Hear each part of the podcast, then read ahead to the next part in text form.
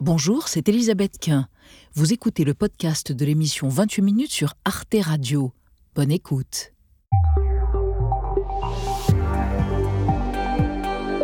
Bonsoir chers téléspectateurs, soyez les bienvenus dans 28 minutes. L'actualité du jour, c'est du fait de la guerre en Ukraine, la menace qui pèse sur les équilibres agricoles et alimentaires mondiaux. Le blé, mais aussi le maïs, le tournesol, les engrais étaient jusqu'à présent massivement importés de Russie et d'Ukraine. Les éleveurs français redoutent une hausse insupportable des prix. Et pour assurer notre souveraineté alimentaire, la FNSEA, qui tient son congrès en ce moment, et le gouvernement français préconisent de produire toujours plus. Mais il nous faut à la fois, au même moment, assumer notre rôle nourricier, assumer euh, euh, et donc ce volet de production, assumer en fait notre indépendance alimentaire. Faut-il s'adonner à une agriculture plus intensive ou au contraire accélérer la transition verte? Moins de productivisme, moins d'engrais importés, moins de gaspillage et une meilleure répartition alimentaire? Nous en débattrons ce soir avant de retrouver Alix Van P et Xavier Mauduit à la fin de l'émission. Bonsoir Elisabeth. Bonsoir Elisabeth. Bonsoir tous les deux. Quel est votre programme? Dans la même soirée, Will Smith a décroché l'Oscar du meilleur acteur et une droite à un humoriste qui s'était moqué de sa femme. Une gifle, une insulte, mais diantre, il faut laver l'infront. Il fut un temps où tout cela se serait réglé par un duel. Mhm. Alix, parlez-nous de Piaf. Et eh oui, ce soir, je vous parle de moineaux domestiques, donc ceux qui viennent picorer nos miettes en terrasse. À Paris, leur population chute dangereusement. 3 sur 4 ont disparu depuis 2003. À tout à l'heure, car pour commencer ce soir, nous recevons, et nous sommes heureux de le recevoir, le chercheur et paléo-anthropologue Ludovic Slimak. Il publie Néandertal nu, un livre bilan sur celui qui nous précéda sur cette terre, voici quelques centaines de milliers d'années, et celui qui est disparu mystérieusement il y a 30 000 ans à peu près, mais qui n'est ni notre ancêtre, ni un homme, le mal nommé homme de Néandertal. C'est dans 28 minutes et c'est tout de suite.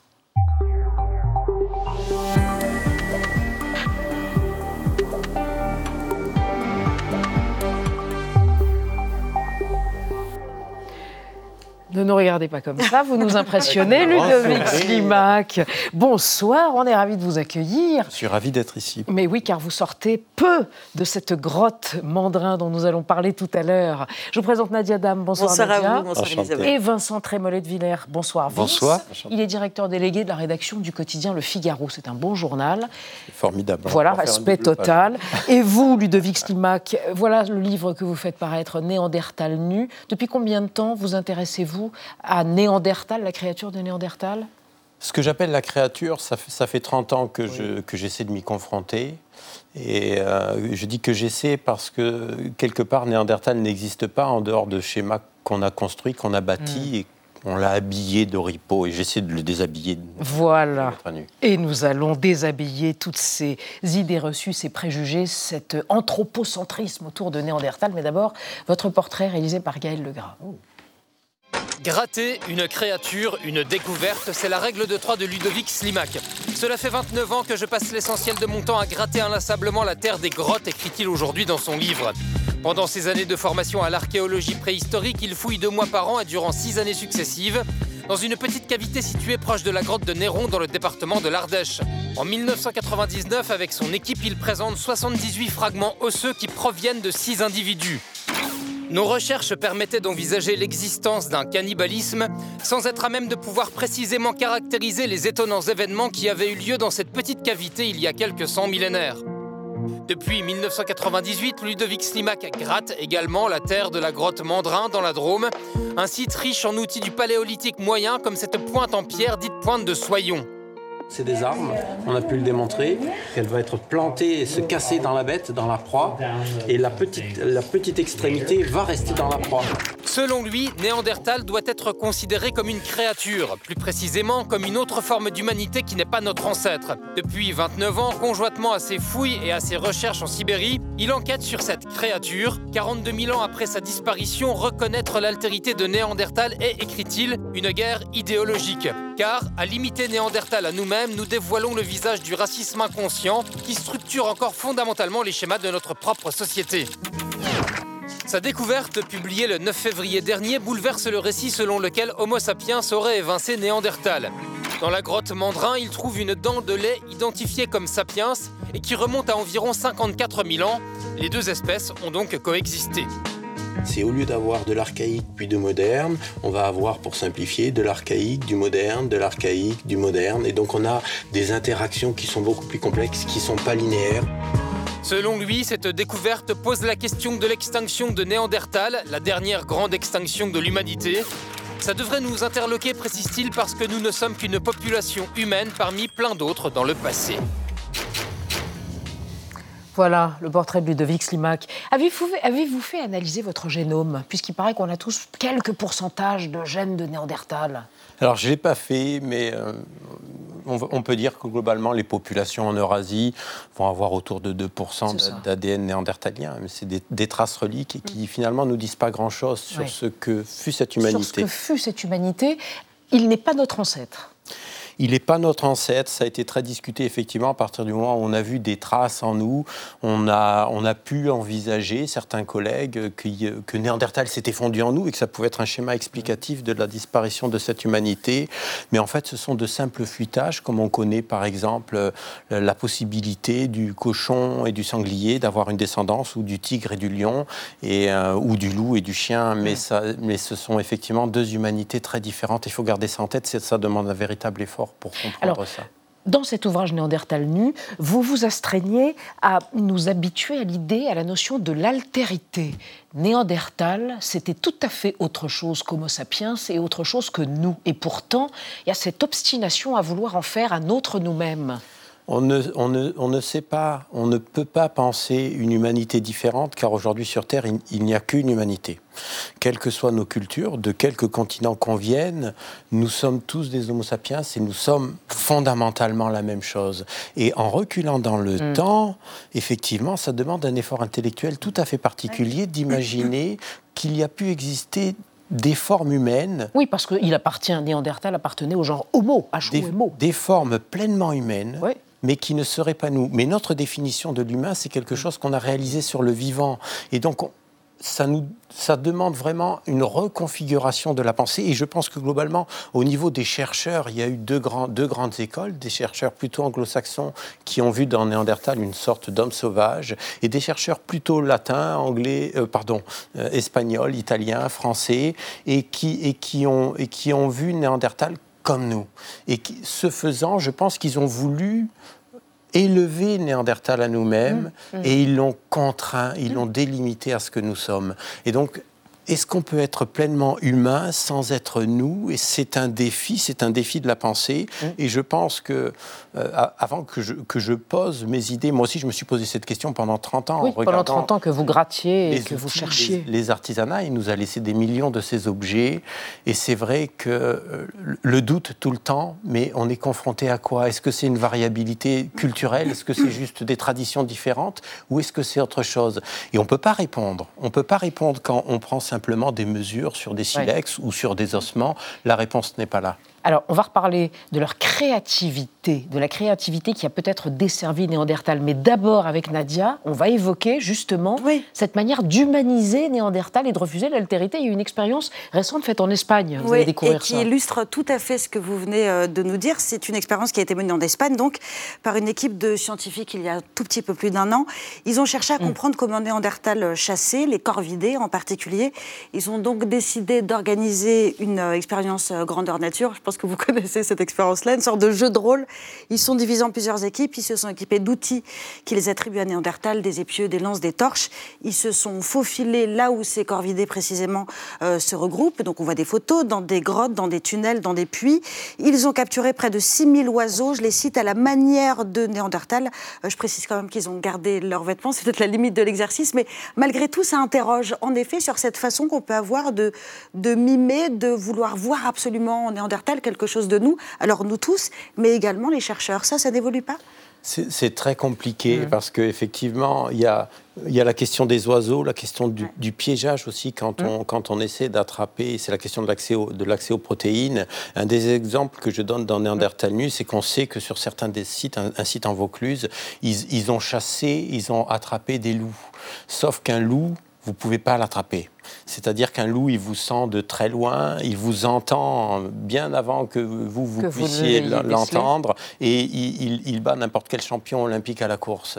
Et donc pour quelqu'un qui a simplement qui, fait une chasse au corps à corps, c'est quelque chose d'impossible. Et aujourd'hui, sur les populations, dans, les, dans des populations traditionnelles, on, ne chasse pas le loup, on le piège.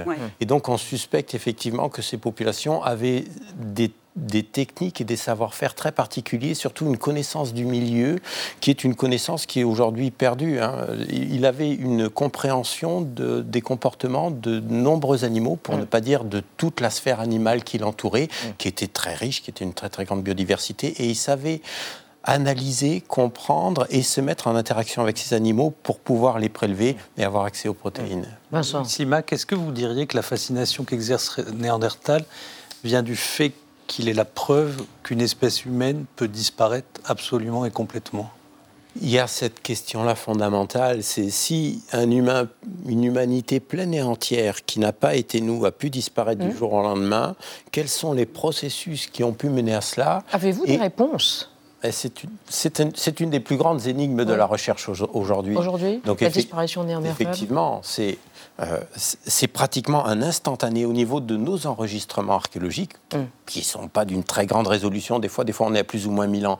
Mais quand même, c'est une population qui couvre toute l'Eurasie, de l'Espagne à la Sibérie, dans l'Altaï. Et puis, soudainement, et de manière synchrone, plus rien. Pourquoi évoquez-vous, en comparant les pointes en silex fabriquées de manière standardisée par Sapiens et celles faites de manière très créative, elles étaient chacune singulières par Néandertal, par Néandertal pourquoi dites-vous cette créativité néandertalienne a peut-être desservi Néandertal? Oui. Peut-être même pour sa perpétuation d'ailleurs c'est très étonnant. C'est-à-dire que quand vous prenez une centaine de silex, que vous les posez sur la table, qui ont été réalisés par des Homo sapiens, que ce soit il y a 100 000 ans ou 50 000 ans ou 10 000 ans, vous comprenez immédiatement ce que l'artisan veut faire. Pour quelqu'un qui est ailleurs expérimentateur, qui connaît ses artisanats, il comprend de suite et il se dit, OK, je, je vois où va l'artisan.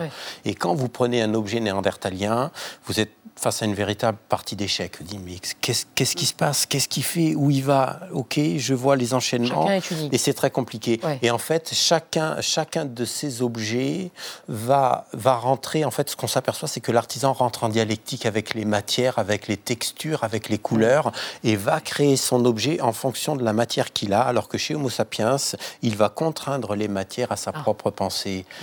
Et, et ça, cette contrainte-là et cette systématisation-là des projets artisanaux qu'on voit chez nous, qu'on voit aujourd'hui chez nous, c'est la manière de faire une voiture. Hein. Euh, quand on remonte dans le temps, on a toujours ça, même il y a 100 000 ans. Et ça donne une très très grande efficacité, mais c'est ce que j'explique dans Néandertalus, c'est que c'est l'efficacité de, la fourmi ou, de la mm. termite. Mm. Et donc d'un côté, il y a une très grande efficacité, et de l'autre, cette dialectique montre une incroyable créativité sur laquelle on était passé totalement à côté. On est allé chercher l'art néandertalien là où il n'était pas. Il était dans ces artisanats-là, je pense. Et nous laisse entendre que ces populations-là, si, la définition de l'humain était celle de la liberté d'être et de la créativité, peut-être que les humains ont disparu il y a une quarantaine de millénaires. Je peux vous dire une chose Vous êtes fascinant, on vous écouterait pendant des heures. Voilà.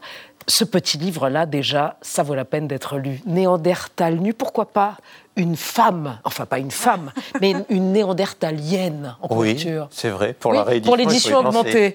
voilà, merci Ludovic Slimak, c'est chez Odile Jacob. Merci, infiniment, d'être venu du sillon rhodanien de cette grotte Mandrin, d'être venu jusqu'à Paris. On passe à notre débat autour des menaces que fait peser la guerre en Ukraine sur l'alimentation mondiale et les agriculteurs français.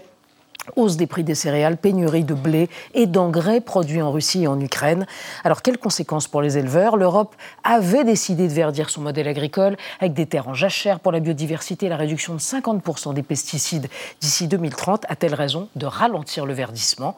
On en débat après la mise au point de Sandrine Le Calvez.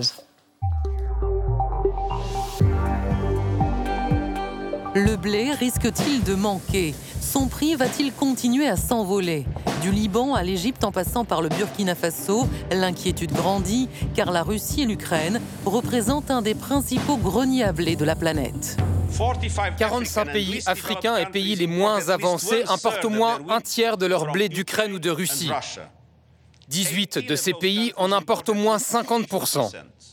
Nous devons tout faire pour éviter un ouragan de famine. En France, pas de pénurie à l'horizon, mais l'exécutif, à la tête de la présidence de l'Union européenne, appelle les États membres à produire plus. Il nous faut assumer notre rôle nourricier, assumer euh, euh, et donc ce volet de production, assumer en fait notre indépendance alimentaire. Produire plus au nom de la souveraineté alimentaire, c'est justement l'argument mis en avant au congrès de la FNSEA qui se tient à Besançon. Le principal syndicat agricole français se félicite des mesures d'urgence prises ces derniers jours à Bruxelles, comme la levée temporaire des jachères. La Commission donne son feu vert pour permettre aux États membres de déroger à certaines obligations vertes afin d'augmenter la capacité de production agricole de l'UE. En libérant la production, Bruxelles remet en question son pacte vert et sa stratégie de la ferme à la fourchette qui prévoit la réduction de moitié des pesticides. Intolérable pour ce député européen. Benoît Pitot. La guerre en Ukraine a des répercussions immédiates sur l'alimentation planétaire. La Commission européenne ne doit pas céder à la panique en remettant en cause la stratégie de la ferme à la fourchette. Alors, entre productivité et respect de l'environnement, faut-il choisir? L'Europe risque-t-elle de faire marche arrière sur son pacte vert? La guerre en Ukraine remet-elle en cause notre modèle agricole? Trois invités pour en débattre. Philippe Camburet, bonsoir. Vous êtes céréalier dans Lyon. Euh, vous faites du blé, de l'épeautre, de l'avoine et de l'orge, entre, autres. Entre autres. Et votre exploitation à peu près 200 hectares. Voilà. C'est bien cela. Et vous êtes également président de la Fédération nationale d'agriculture biologique et vous considérez que l'augmentation de la production n'est surtout pas la solution. Ce qu'il faut faire, c'est réorienter nos agricultures en étant moins axés sur la production animale, autrement dit sur l'élevage donc. À côté de vous, Sylvie Brunel ne sera peut-être pas d'accord, géographe et écrivaine. Bonsoir Sylvie Brunel. Votre dernier ouvrage Pourquoi les paysans vont sauver le monde est paru en poche aux éditions HarperCollins. Selon vous, accélérer la transition vers une agriculture plus verte en ce moment reviendrait à se tirer une balle dans l'estomac. Il faut avant tout libérer le potentiel de production. Et à côté de vous, Vincent Châtelier, économiste à l'Institut national de recherche pour l'agriculture, l'alimentation et l'environnement. Selon vous, il faut continuer à produire pour renforcer notre souveraineté agricole. Pour autant, la crise en Ukraine ne doit pas remettre en cause l'ambition verte de la PAC et ce programme de la ferme à l'assiette. On va évidemment définir de quoi il s'agissait tout à l'heure, mais d'abord, on démarre avec le chiffre du jour, Vincent. Oui, Elisabeth, 29%. Hein. La Russie et l'Ukraine assurent 29% des exportations mondiales de blé. Alors, euh, Philippe Camburet, ma première question est toute simple. Est-ce que nous allons manquer de pain et de farine à cause de la guerre en Ukraine? Je parle là de la France. Non, non, non, bien sûr, euh, bien sûr, parce qu'on a orienté nos productions en France depuis longtemps justement sur, euh, sur les céréales et en particulier sur, sur le blé et sur euh, sa destination panifiable pour, pour le pain et pour les baguettes des Français. Et donc, en aucun cas, malheureusement, on sait qu'on a d'autres, d'autres productions qui risquent d'être justement impactées, et, notamment les productions qui sont liées, liées avec l'alimentation des animaux. C'est-à-dire les céréales qui servent à nourrir les vaches, par exemple, pour être concret. Hein. Sylvie Brunel, donc la France est autosuffisante euh, en production de blé. Mm. Est-ce que les prix, euh, néanmoins, vont augmenter? Le prix de la baguette, euh, le prix des pâtes, le prix de... Oui, alors la France a la chance de faire partie du petit groupe de pays qui sont exportateurs de céréales, alors que mm. c'est un petit mm. pays, parce que son agriculture est très performante, mais les prix vont augmenter parce que ce qui augmente, c'est aussi tout ce qui permet de cultiver ce blé, c'est-à-dire les fertilisants et les produits de traitement voire même euh, l'essence ou euh, les bien sûr, pour mettre dans bien les sûr, l'énergie, le gaz, bien sûr, augmente, hein. bien sûr, bien sûr, tout, tout augmente sur les exploitations et c'est très dur pour les éleveurs. Alors si, si la France exporte, Vincent Châtelier, est-ce que ça veut dire qu'elle pourrait, alors c'est un peu bizarre dans cette situation tragique, que les céréaliers pourraient tirer profit de cette période pour justement euh, avoir de nouvelles parts de marché? Pas forcément. Ils peuvent tirer parti de cette période pour avoir des meilleurs revenus d'abord. Mmh parce qu'en fait, l'augmentation du prix des céréales pourrait être, on vérifiera en fin d'année, hmm. pourrait être supérieure à l'augmentation de leurs charges. Hmm. Donc, le premier bénéfice pour la céréaliculture, c'est potentiellement l'amélioration des revenus. Après, est-ce qu'ils auront des marchés supplémentaires? Tout dépendra de l'équilibre à trouver entre le marché domestique hmm. et le marché extérieur. Et il est prématuré de le dire, puisque nous ne connaissons pas la récolte du mois de juillet-août de cette année. Donc c'est trop tôt pour le dire. Pour autant, il y aura beaucoup de pays qui vont frapper à la porte de la France. Vous pensez aux pays du Sud? Je pense notamment à des pays clients traditionnels, Oui. des pays du Maghreb, Oui, l'Algérie, C'est ça. et peut-être de façon plus nouvelle l'Égypte, qui avait mis quelque part tous ses œufs dans le même panier. C'est 70%, je crois, du blé qui vient pratiquement d'Ukraine. 85% qui vient d'Ukraine et de Russie. Euh, ce qu'on ne sait pas, c'est est-ce que ces marchés-là vont être euh, couverts? Parce qu'on fait comme si euh, ces marchés n'allaient pas pouvoir exporter. Ça aussi, c'est une hypothèse forte à discuter. Philippe Camburet, la hausse des prix euh, a pour première victime le bio, non? On peut dire ça ou... C'est-à-dire que quand le- les, les- aliments augmentent, les consommateurs achètent moins de bio puisqu'ils puisque c'est le plus bio augmente puisque aussi de façon proportionnée. Oui, sauf que euh, on sait très bien qu'aujourd'hui, euh, les produits euh, bio ne sont pas justement dépendants de, euh, de l'évolution des, des prix des intrants. hein, euh, et c'est pas parce que. euh, Alors, expliquez à des gens qui ne connaissent pas bien l'agriculture ce que c'est que les intrants. Alors voilà, les- donc en agriculture, on, on a besoin de, de, euh, à la fois d'engrais, à la Oui. fois de semences, à la fois Oui. de, de produits phytosanitaires, mais aussi euh, d'alimentation pour les animaux, d'antibiotiques, etc. Et on a besoin de tout un tas de choses qui vont avoir massivement des prix qui vont augmenter. Or en agriculture biologique, on essaie justement d'être plus autonome et d'être plus résilient en, en- en avoir, en, en ayant pardon, des, euh, euh, des, des- des pratiques qui sont euh, justement euh, très, euh, très prudentes et, et- et qui, et économes vis-à-vis de ces prix-là. Donc les produits bio, aujourd'hui, ne vont pas avoir leur prix augmenter autant que ça. Et justement, l'écart par rapport au prix conventionnel va peut-être se réduire.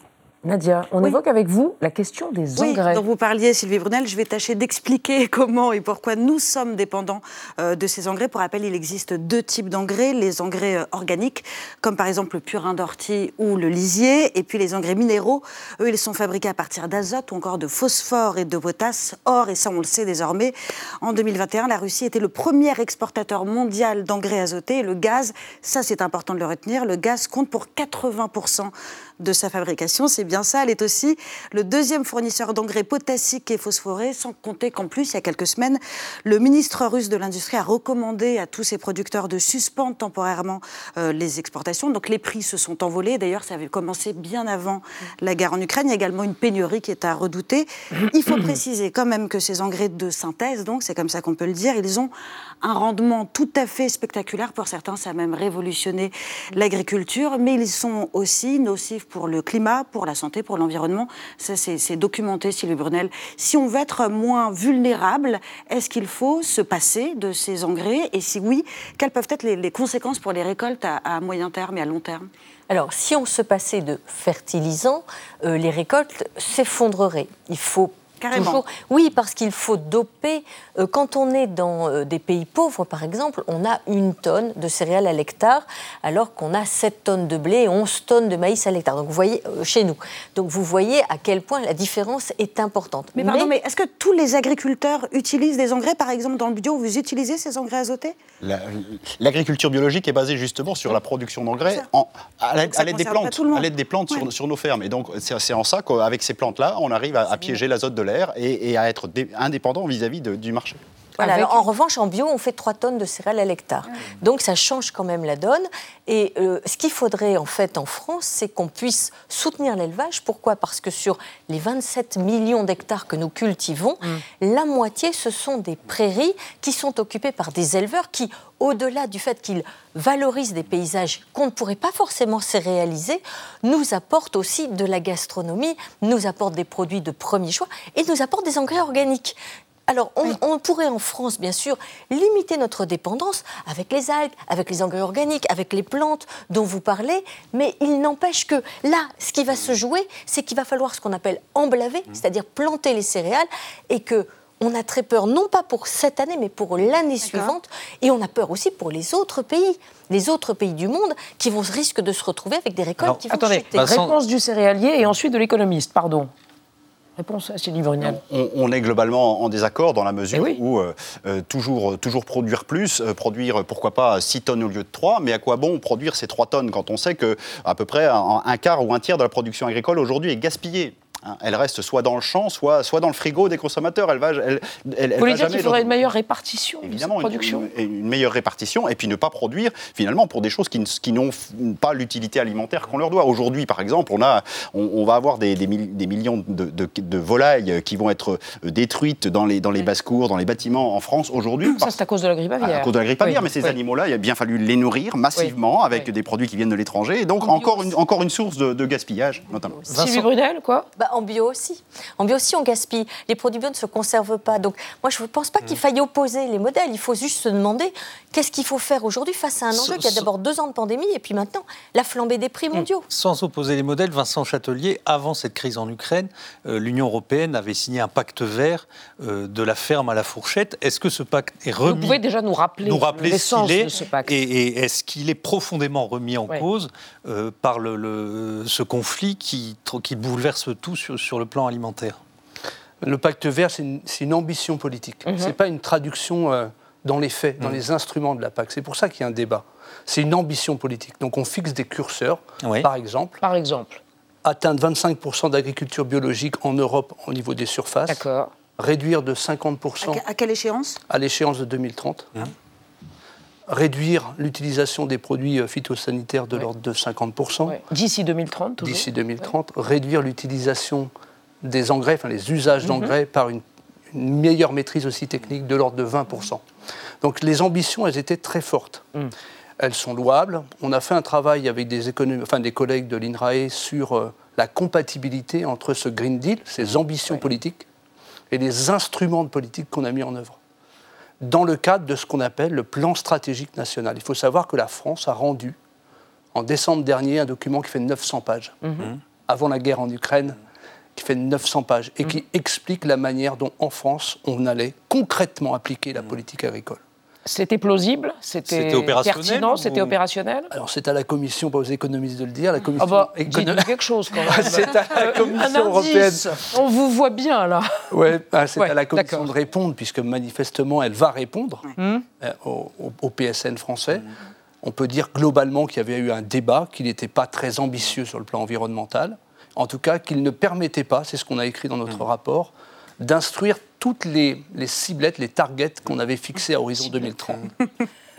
Vous voulez réagir avant oui, qu'on écoute Christiane Lambert, la ce, présidente de la FNSEA Ce rapport de la ferme à la fourchette, c'est ouais. de la ferme à la famine parce que c'est une réduction de 15%. Mais vous aimez les formules, Sylvie Brunel, oui, bah, ce soir, on se tire une balle dans l'estomac, la ferme à la famine. Bah, je, je, savais que j'avais peu de temps et qu'il fallait ouais. que je sois... Non mais dites, dites. Bah oui, le risque c'est que la production européenne chute de 15%, que les prix flambent et que l'Europe devienne dépendante, encore plus dépendante qu'elle n'est, parce qu'elle est déjà la première importatrice de maïs au monde, de pays pour nourrir qui, les bêtes. Qui, de, eux, de, de, pays qui, eux, se mettent en ordre de bataille parce qu'ils savent que l'arme alimentaire, mmh. elle est revenue au premier plan stratégique de, de, la diplomatie internationale. Mmh. Alors, écoutons Christiane Lambert. Oui, la présidente de la FNSEA qui est en ce moment à Besançon pour le congrès annuel de la FNSEA. Elle, elle défend de façon franche et claire ce qu'elle appelle une agriculture productive. On la regarde. Beaucoup ont pensé que le monde était un très grand supermarché et qu'on pouvait tout trouver ailleurs dans le monde à tout instant. Sauf que quand il y a un conflit ou une crise, comme la crise sanitaire, chaque pays se replie sur lui-même. Aujourd'hui, beaucoup d'événements nous montrent que c'est très important de penser sécurité alimentaire, souveraineté alimentaire. L'Europe rebondit et le dit. Il a fallu une guerre pour que les dirigeants européens mesurent qu'on ne pouvait pas naïvement baisser la production en Europe et dépendre d'autres pays pour nous alimenter. Philippe Camburet pour Christiane Lambert, la guerre en Ukraine a tout changé. Pour... Et vous êtes naïf pour Christiane Lambert oui, Sûrement. Mmh. Sûrement, sauf que j'espère que la guerre en Ukraine va nous ouvrir les yeux sur, justement sur d'autres évolutions possibles, mmh. notamment par le biais de la politique agricole commune, mais aussi par une prise en compte euh, par nos différents États euh, des, des, vrais enjeux. Et, et, euh, et, pour produire plus, tout simplement pour, pour toujours produire plus, euh, je pense qu'il faut qu'on change de, de, paradigme, mais on n'est plus à, à, la sortie de la Deuxième Guerre mondiale, oui. où à ce moment-là, il fallait assurer effectivement... Mais qu'est-ce que vous répondez à ceux qui, qui, qui disent que le bio finalement est un luxe euh, est quelque chose vers lequel on veut tendre, mais qui ne pourra pas couvrir tous les, Les besoins de, de- Alors, de- de la population. Justement, vous, vous l'avez vous l'avez dit tout à l'heure, on, risque peut-être de baisser euh, de 15% la production. Moi, je, je- je vous, je vous dis qu'on a déjà 25 ou 30% de gaspillage. Donc le premier levier, c'est ça. Ensuite, c'est de... Mais ré- concrètement, co- comment fait-on concrètement pour. euh, vous dites le premier levier, c'est de lutter contre le gaspillage. Ça se fait à quelle échelle, de quelle manière, dans quel délai? Il faut qu'on qu'on ait justement un pouvoir public qui prenne le problème à bras le corps avec un peu de réglementation, un peu d'encouragement et d'incitation pour que l'économie elle se fasse à tous les stades, depuis le champ jusqu'à l'assiette, évidemment. Ensuite, on a, on sait très bien qu'on a des, beaucoup de beaucoup de surfaces aujourd'hui qui sont utilisées justement pour des vocations euh, de- nourricières d'un élevage dont on dont on ne peut plus accepter aujourd'hui la soutenabilité. On, on a besoin d'un élevage aujourd'hui en France qui qui, qui corresponde à, à ce que à ce que à ce que l'on souhaite en matière de, de- de bien-être animal bien sûr, mais aussi de diversité de production. Or aujourd'hui, quand on aura enlevé euh, ces 10, 15, 20, 30 aujourd'hui d'aliments qui vont vers des élevages intensifs qui ne correspondent plus du tout à ce que à ce que l'on veut, à ce moment-là, on va se rapprocher d'un système où on va être à l'équilibre. Aujourd'hui, on peut rester en agroécologie sur l'Europe et en- tout en restant exportateur. Il y a beaucoup de scénarios qui le disent, l'IDRI notamment. Euh, on, on se donne 50 ans pour, euh, pour faire changer les choses et on, et on peut très bien y arriver. Attendez, vous allez réagir après, Sylvie Brunel. Je vous sens ulcéré quand euh, votre voisin dit il faut moins d'élevage, moins de vaches, moins de poules. Euh, il parle des élevages de l'agro-industrie. pauvres. Mais, mais on va, on va, euh, vous vouliez poser une question à propos des jachères à notre Oui, économiste. Vincent Chatelier, il y, a, Oui. il y a cette question des Est-ce que vous pouvez nous rappeler simplement ce que c'est une, qu'une terre en jachère, combien il y en a, et est-ce que nous allons les utiliser Est-ce que c'est une bonne chose de les utiliser dans cette situation de crise dans laquelle nous sommes? Je suis pas persuadé que ce soit une bonne, une bonne solution. C'est une solution parmi un ensemble de dispositifs. En fait, l'enjeu, c'est quoi? Rappelez ce que c'est ces que les terres Alors, les, ja- jachère. les jachères, en France, on a à peu près 500 000 hectares de jachères Qui servent à quoi? qui servent à, rien puisqu'elles ne produisent pas de Oui, mais biens ça sert à agricoles. Historiquement, Ça sert. historiquement, évidemment, et historiquement, elles étaient plus nombreuses. hein. On avait 1,2 million d'hectares en 2000. Progressivement, on a grignoté. Il en reste 500 000 hectares qui sont utilisés. Euh, notamment pour euh, des couverts végétaux, ou pour euh, de, de la chasse. Assurer une biodiversité, les Et qui ont donc un intérêt environnemental reconnu. Ouais. Euh, donc l'idée de remobiliser ces jachères, quitte à C'est ce que utiliser souhaite l'Europe, hein. souvent des pesticides euh, pour les remobiliser parce que ce sont les moins bonnes terres qui sont mises en jachère, c'est quand même très discuté. Et puis l'effet de levier sur la production française, il faut être honnête, il est modeste. Faisons un petit calcul. Faites. 500 000 hectares, on a la moitié de ces jachères qui sont cultivables peut-être. Ça fait 250 000 hectares. Imaginons 6, tonnes de céréales à l'hectare. Mhm. Ça nous fait quoi? Ça nous fait 1,5 million de tonnes. Les Égyptiens, leurs besoins pour cette année-là, c'est 30 millions de tonnes. Bien sûr. Donc il alors, faut quand même être pondéré, c'est-à-dire cette vision dans laquelle... Vous voulez dire on sacrifierait la biodiversité Absolument, absolument. pour... Je pense qu'il y a Pas d'autres... opposer les deux. Vous allez Je pense, Hein? pense, je pense que c'est discutable en tout cas, et je pense qu'il y a d'autres voies possibles à privilégier, dont la question des biocarburants. Je vous rappelle qu'aux États-Unis, c'est pas un million de, de tonnes qu'ils ont, hein. c'est 140 millions de tonnes de maïs qui est valorisé dans la filière des biocarburants. Donc des latitudes, il y en a avant d'aller l'innovation. imaginer que les quelques hectares de jachère puissent être mobilisés. Au demeurant, il faut en discuter. C'est une des solutions parmi d'autres. Voilà.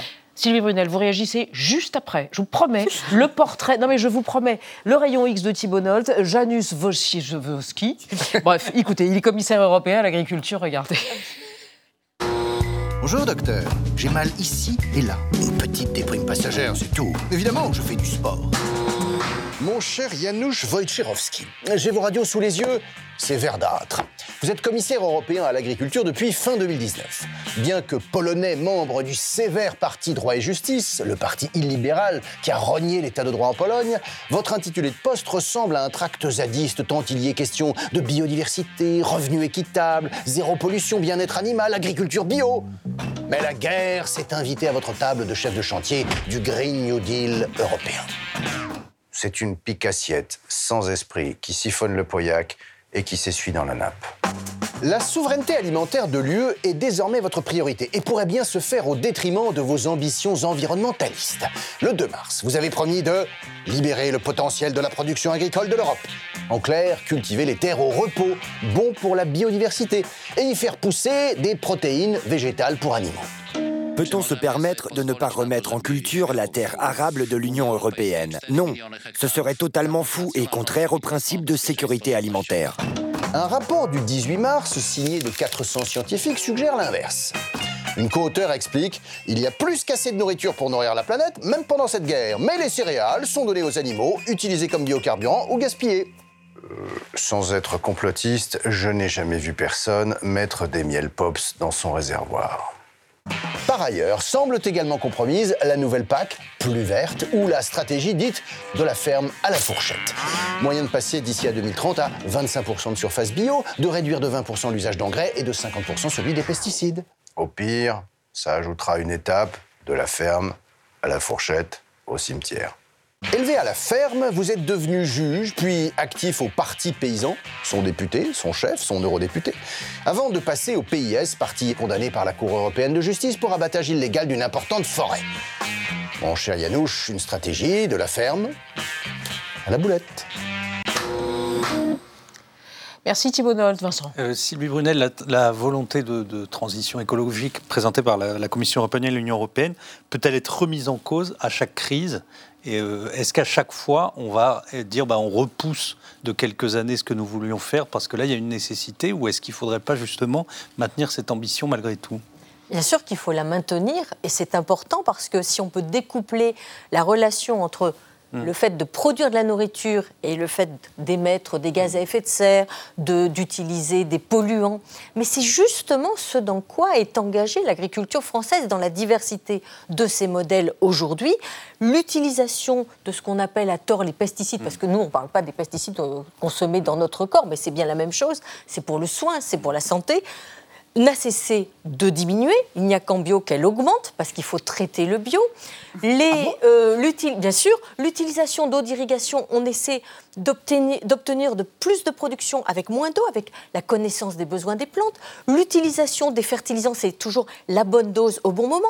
C'est-à-dire que quand on regarde cette agriculture, on se rend compte qu'il y a aujourd'hui un Français sur cinq qui ne peut pas manger à Oui. sa faim, qui ne peut pas faire trois repas par jour, et que ce n'est pas le moment de produire moins pour plus cher. Philippe Camburet, euh, pardon, conclusion. Bah, Je crois qu'en conclusion, on n'arrivera pas à être d'accord, malheureusement.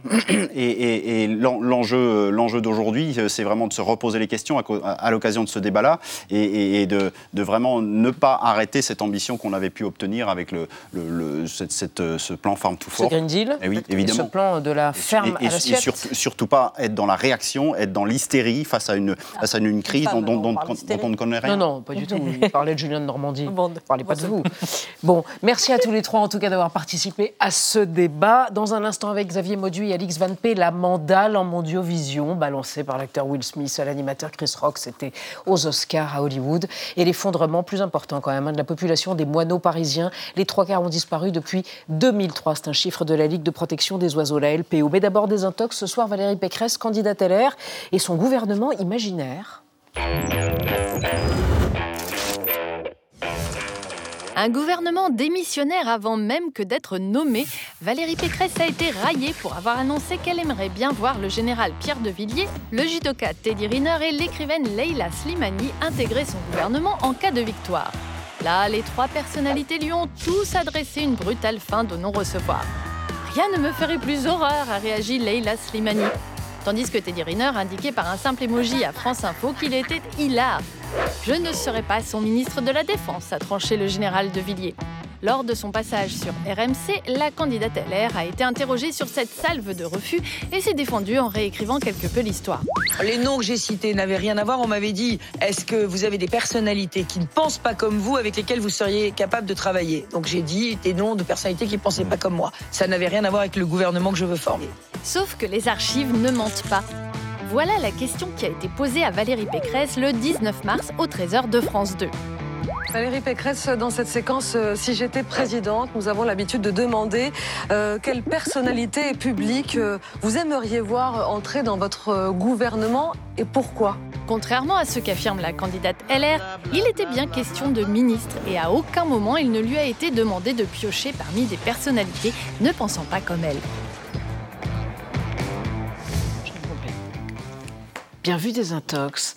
Euh, bonsoir Alix. Oh, oui, c'est un programme. C'est le programme politique. Que. Euh, bonsoir Xavier. Bonsoir. Alors, elle a fait le tour du monde, l'image.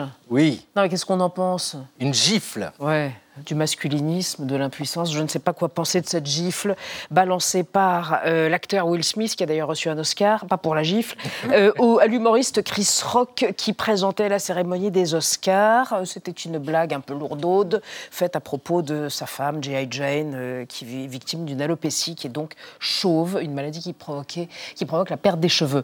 Bref, vous allez nous raconter une histoire de gifle et de duel. de duel le 20 septembre 1830 parce qu'il a été souffleté, c'est-à-dire giflé. Oui. Sainte-Beuve se bat en duel. Sainte-Beuve, vous savez, n'est pas encore l'écrivain que nous connaissons. C'est un jeune journaliste. Il a 26 ans. Il s'est déjà fait un petit nom hein, dans le monde euh, du journalisme. Il est critique littéraire. Il est proche de Victor Hugo, encore plus proche d'Adèle euh, Fouché, la femme de Victor Hugo. Et qui coûterie.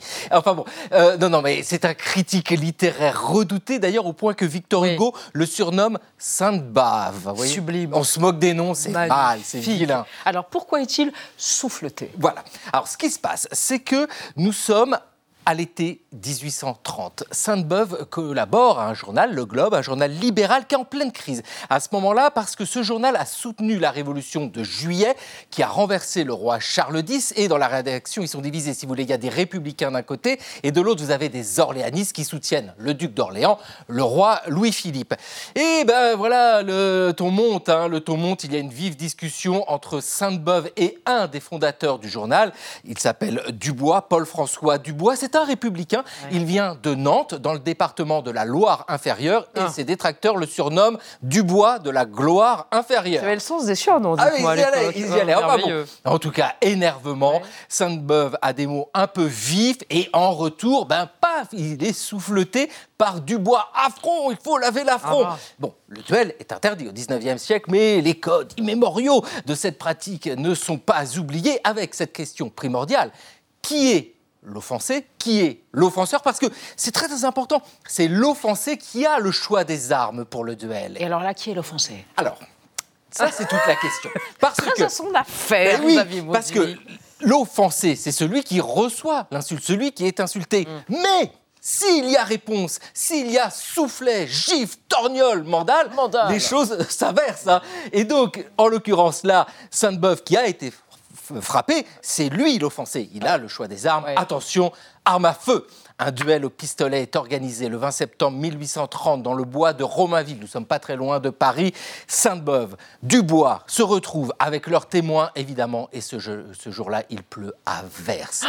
Et Sainte-Beuve se présente dans une main son arme, dans l'autre un parapluie, Oh. avec cette phrase sublime Je veux bien être tué, je ne veux pas être mouillé. Oh non, c'est Les coups de grandiose. feu sont échangés, personne n'est touché, mais l'affront est lavé, il est lavé à l'eau de pluie. Oh, cette chronique était splendide et définitive, monsieur Mauduit, Front Populaire vous-même. Exactement. Bon, alors, Alix, c'est beaucoup moins drôle. Et c'est un phénomène qui touche pas seulement Paris, mais plusieurs capitales européennes. L'effondrement, on sait qu'il y a un effondrement général des populations aviaires, des populations d'oiseaux, mais dans les villes, les moineaux domestiques à Paris, moins trois quarts des moineaux domestiques depuis 72%. 2003. c'est Depuis ça? 2003, oui. Pourtant, c'est l'une des espèces qu'on devrait voir le plus dans Le les piaf. villes. Le piaf, le moineau domestique, attention, Ouais, ouais. parce qu'il y a plusieurs sortes de moineaux. Il est, je cite, parmi les hommes et si près d'eux, sautillant de table en table aux terrasses des hôtels florentins, dans les buissons artificiels des hôtels new-yorkais. Il est partout, s'adapte partout, il sait tout faire. Voilà la façon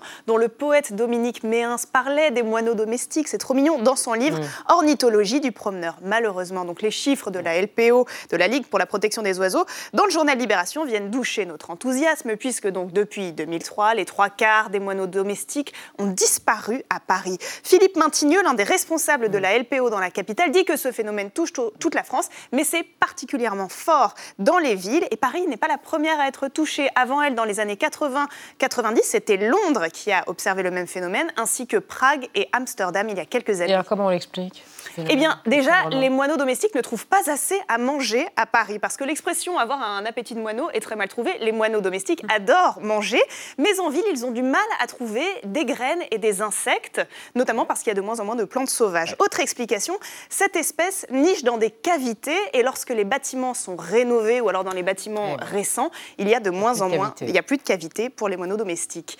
Est-ce qu'il y a d'autres espèces qui sont en voie de disparition? Oui, à l'échelle européenne, malheureusement, il y en a beaucoup. Au mois d'octobre, des scientifiques anglais et tchèques ont sorti une étude selon laquelle un oiseau sur six a disparu depuis 1980.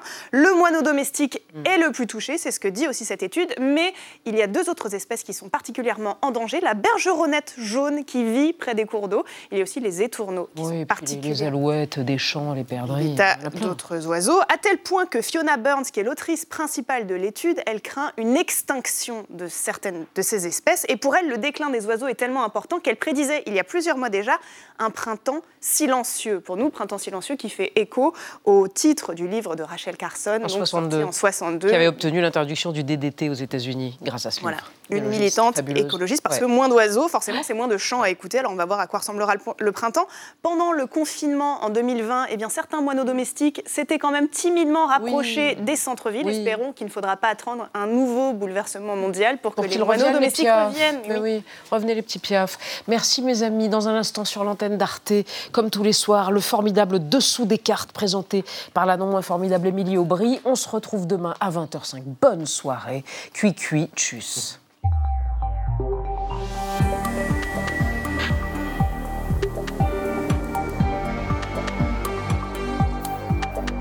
Retrouvez le podcast de 28 minutes sur toutes les plateformes de podcast et sur arteradio.com. Et pour soutenir l'émission, abonnez-vous, commentez, critiquez, mettez des étoiles et partagez le podcast avec vos proches.